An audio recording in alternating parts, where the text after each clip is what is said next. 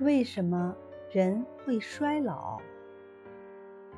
人体组织细胞大约每六到七年就要更换成新细胞。这些衰老细胞死亡了，但人的生命并不因此死亡。这是因为新的细胞都有再生能力的缘故，而神经细胞是没有再生可能的。它的衰老可导致。人体整个生命衰老。